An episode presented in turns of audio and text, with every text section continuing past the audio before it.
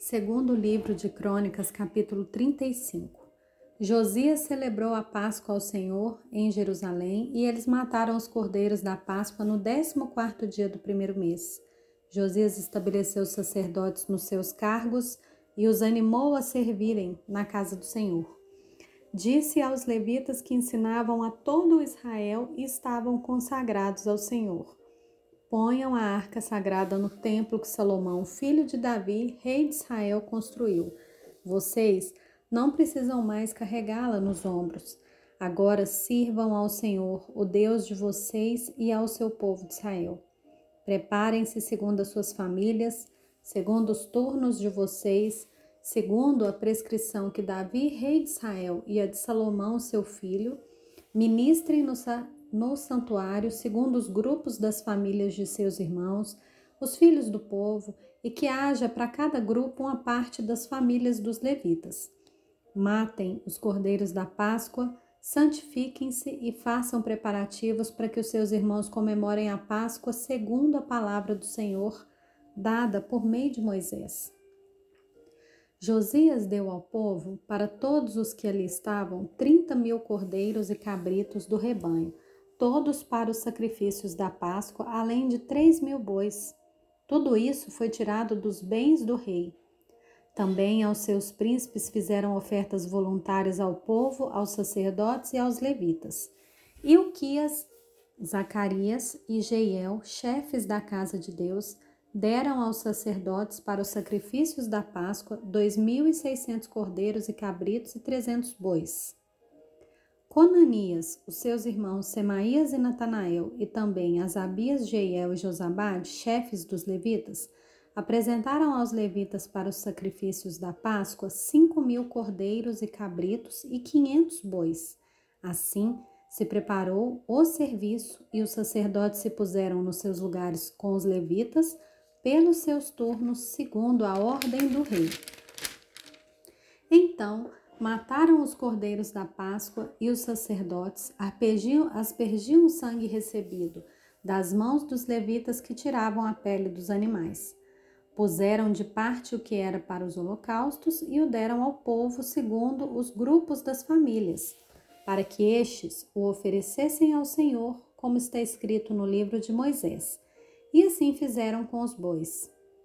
Assaram o cordeiro da Páscoa no fogo, segundo o rito, cozinharam as ofertas sagradas em panelas, em caldeirões e em frigideiras e as repartiram entre todo o povo.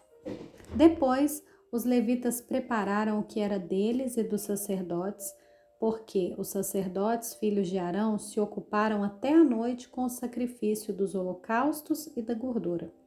Foi por isso que os levitas prepararam o que era deles e dos sacerdotes, filhos de Arão.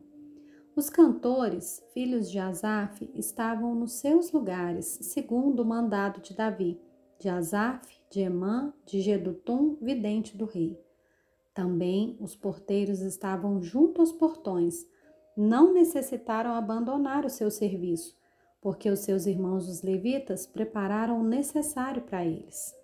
E assim se estabeleceu todo o serviço do Senhor naquele dia para celebrar a Páscoa e oferecer holocausto sobre o altar do Senhor, segundo o mandado do rei Josias. Os filhos de Israel que estavam presentes celebraram a Páscoa naquele tempo e a festa dos pães sem fermento durante sete dias.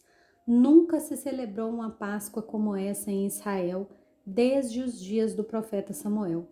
E nenhum dos reis de Israel celebrou uma Páscoa como essa que Josias celebrou com sacerdotes e levitas e com todo Judá e Israel que estavam ali, e com os moradores de Jerusalém. Foi no 18º ano do reinado de Josias que foi celebrada essa Páscoa. Depois de tudo isso, quando Josias já tinha restaurado o templo, o rei Neco do Egito subiu para guerrear em Carquemis, junto ao rio Eufrates. E Josias saiu para lutar contra ele. Então Neco mandou mensageiros a ele dizendo: o que você tem contra mim, rei de Judá? Não venho contra você dessa vez, mas contra o reino com o qual estou em guerra. E Deus disse que me apressasse.